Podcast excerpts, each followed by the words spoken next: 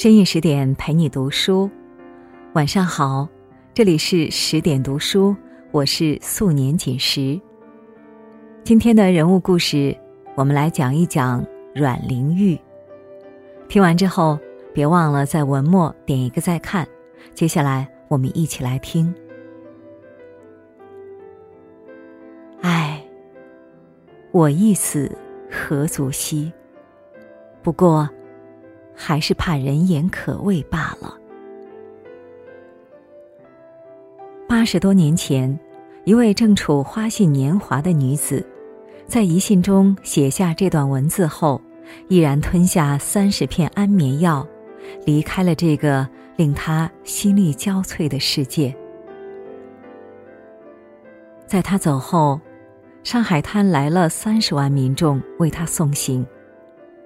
鲁迅先生则在他离开后，于病中悲愤写下：“不过无权无勇如他，可就真做了吃苦的材料了，被额外的画上了一脸花，没法洗刷。他便是民国红极一时的默片影后阮玲玉。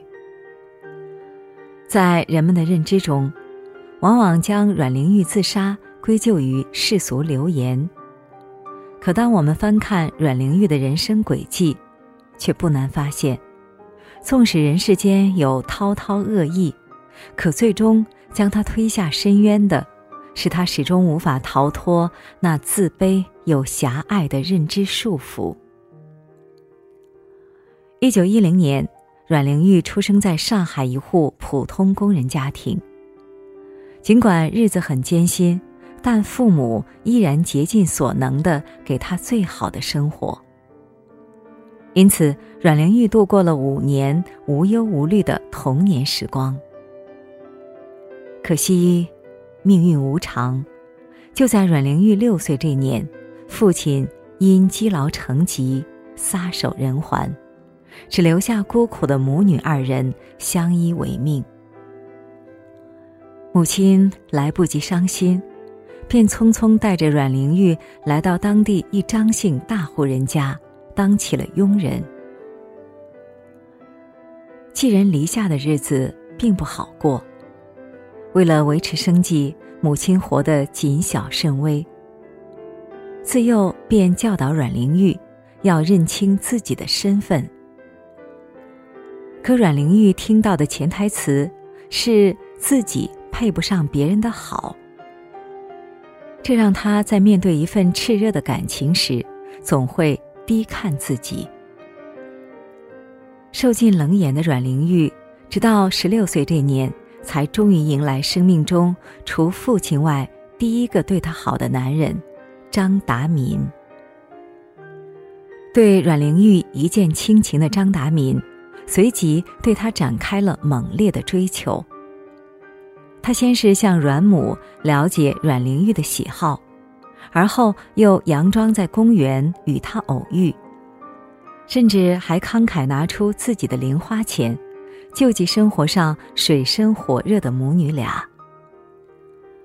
从小就在自卑和孤独环境下长大的阮玲玉，哪经得起这份好？很快便在张达民柔情蜜语的攻势下沉沦。但一位富贵子弟与一位佣人女儿的爱情，在那个讲究门当户对的年代，注定得不到认可。当两人的恋情被传到张达民母亲耳里，张大太太勃然大怒，将阮玲玉母女俩赶出张家。但年少叛逆的张达民怎肯善罢甘休？他提议阮玲玉和他一同搬到外面同居。阮玲玉被不计较出身门第的张达明感动，当即就答应了他提出的要求。后来，为了照顾家庭，阮玲玉更是主动退学，当起了家庭主妇。此时的他绝对无法料到，眼前这份看似甜蜜的爱情。竟会给他后半生带来无尽的灾难。刚开始同居后，张达民每天都带着阮玲玉跳舞、跑马、看电影，将她宠上了天。可当日子开始变得窘迫，爱情的新鲜感渐渐褪去后，张达民纨绔子弟的本性暴露无遗。他不仅整日游手好闲、不思进取，还深陷赌博，欠下一屁股债。更让阮玲玉无法接受的是，在同居不久后，张达民便很快的对她失去了宠爱与热情。稍有不顺心事，就会拿他母女俩出气。此时，已在影视圈站稳脚跟的阮玲玉。早已见识到张达民的真面目。能够经济独立的他，大可在此时提出分手，及时止损。但想到眼前这个男人曾给自己带来温暖，阮玲玉不仅没有离开他，还试图用更多的付出让张达民浪子回头。可他不知道的是。张达民的贪得无厌早已无药可救，在将继承的数十万遗产挥霍一空后，张达民将阮玲玉视作摇钱树，无数次威胁她不给钱就把两人的隐私宣诸报端。于是，当阮玲玉走南闯北拍戏赚钱的时候，张达民却在赌场输光了所有积蓄。后来，为了拿到更多钱，张达民更是三番五次的跑到阮玲玉的影棚里大闹。阮玲玉忍无可忍，万念俱灰的她决心逃离。一九三二年，阮玲玉来到香港，在这里。他邂逅了茶叶大王唐季山。之后，唐季山对阮玲玉展开了疯狂追求。但这个唐季山绝非善茬。当年，他曾把号称中国第一影后的张之云金屋藏娇，厌烦后又一脚踢开。因此，很多人都劝阮玲玉远离这个男人。但总是高估人心的他，却再次相信了浪子回头的故事。如出一辙的，当爱情的新鲜感褪去，当阮玲玉深陷与张达民的情感纠葛中，唐季山很快由最初的含情脉脉变成了阴质乖张。他不仅时常流连于烟火场所。还经常当街殴打阮玲玉。在张达民的纠缠和唐季山的虐待下，阮玲玉痛不欲生。都说深渊有底，人心难测。阮玲玉一次次的高估别人，也一次次的将自己拽向更黑暗的深渊。无法识透人心的阴暗，只会让我们前脚。逃离虎穴，后脚栽进狼窝。虽说感情生活一地鸡毛，但事业上的辉煌却也让阮玲玉稍感宽慰。在不到十年的职业生涯里，阮玲玉出演了超二十部电影，在银幕上留下了许多令人过目不忘的经典形象。但人生不可能永远走在上坡路。到了一九三五年，随着有声影片崛起，默片声势渐微。曾炙手可热的默片女后，一下子被抢走了许多戏份。感情事业双双受挫的阮玲玉，只感到无尽的凄凉和悲哀。更让阮玲玉雪上加霜的是，张达民和唐季山的官司闹得满城风雨，正将他卷入了一场更大的风波，也将他不愿回首的过往放到了聚光灯下当众拷打。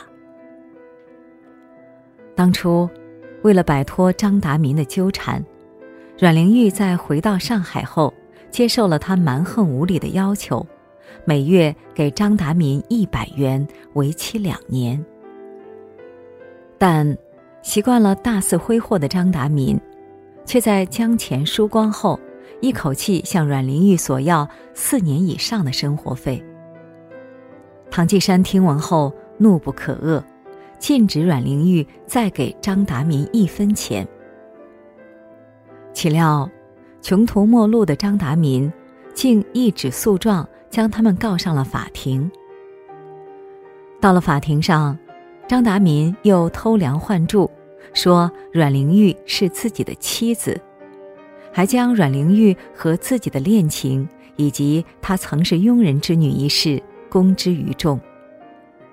这件事宛如一颗重磅炸弹，在舆论圈炸响。一时间，各大媒体头版争相报道。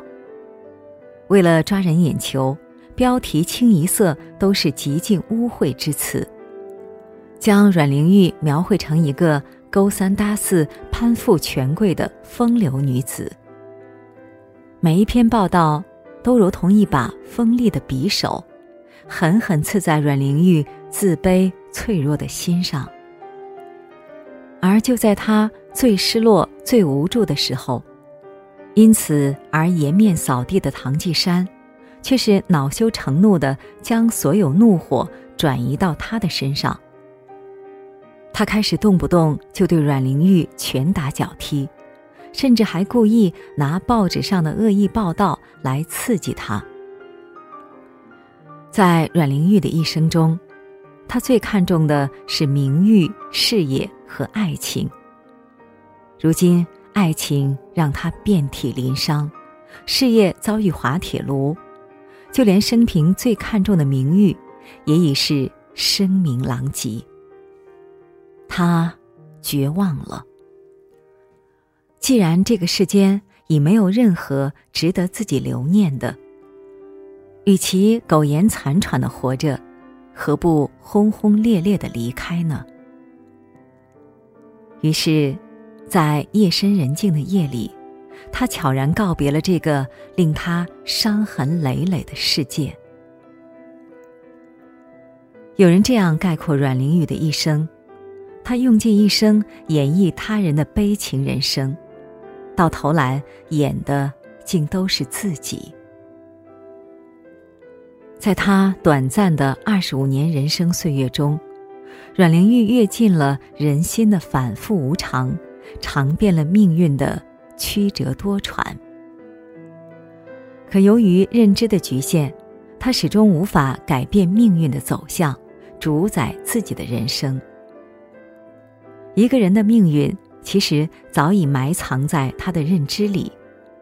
不论我们是昂首走在人生的上坡路，还是低头行走在下坡路，终其一生，我们都在为自己的认知买单。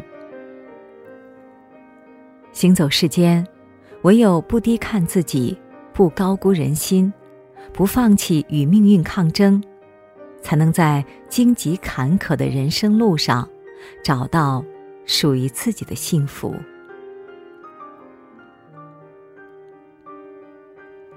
好了，今天的文章我们就分享完了。更多美文，请继续关注十点读书，也欢迎把我们推荐给你的朋友和家人，让我们在阅读里遇见更好的自己。我是素年锦时，祝你晚安，再见。